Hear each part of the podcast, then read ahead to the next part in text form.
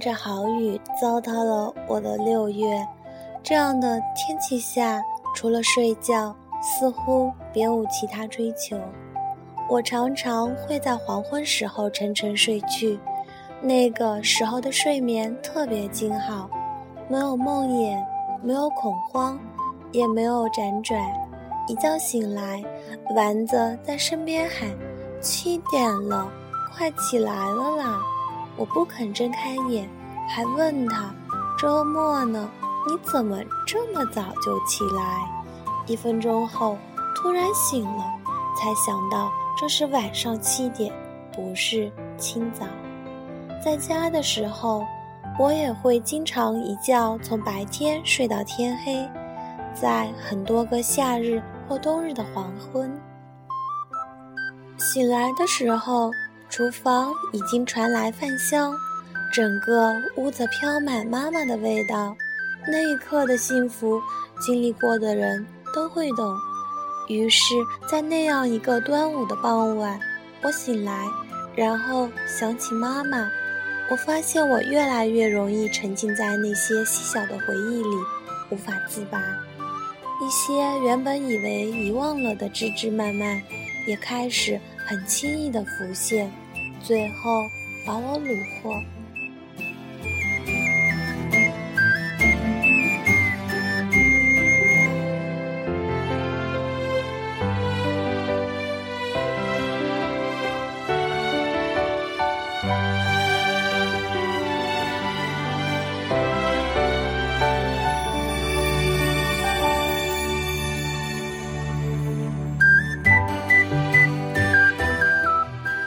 我开始喜欢“枝枝蔓蔓”这四个字，在《士兵突击》里有两段关于树木和枝蔓的言语，一段是高晨说，他每做一件小事的时候，都像抓住救命稻草一样。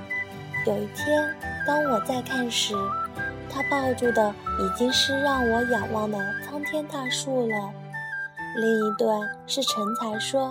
许三多，你是一棵树，有枝子，有叶子，我是根电线杆，枝枝蔓蔓都被自己砍光了。现在我要回去，回去找我的枝枝蔓蔓了。关于树，还有一段言语，在《蓝色生死恋》里，恩熙说，他想做一棵树。种在哪里就是哪里，一辈子守护一个地方，哪儿都不用去了。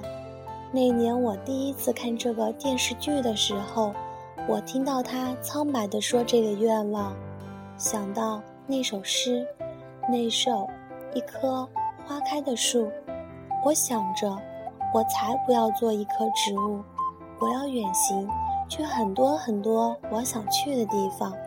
去看很多很多的风景，所以那个时候我是不会去小树和那些枝枝蔓蔓的，因为年轻。但现在我会很认真的去思考人生和树、人生的枝枝蔓蔓这些问题。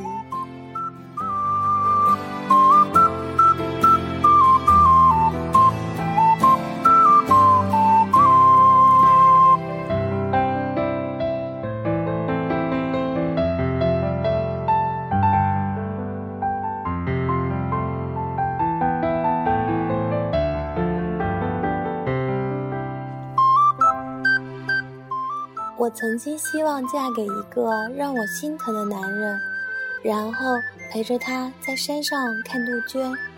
没有杜鹃，野生的树也是好的。然而，他大概并不相信一个年轻女人能够抛弃繁华去看野生的树，这怪不了任何人。我们彼此砍断了一些枝枝蔓蔓，故事就从此戛然而止了。让女朋友替我拔掉戴了四年的玉镯子，当初买它的时候，一眼相中，店主费尽心思擦了很多乳霜，终于替我戴上，然后就拔不下来。我以为这是天意，满怀喜悦地掏光身上所有的钱，带着这个天意的手镯回家。再后来，我终于决定将它摘下。其实也不过是让手上多一块淤青而已。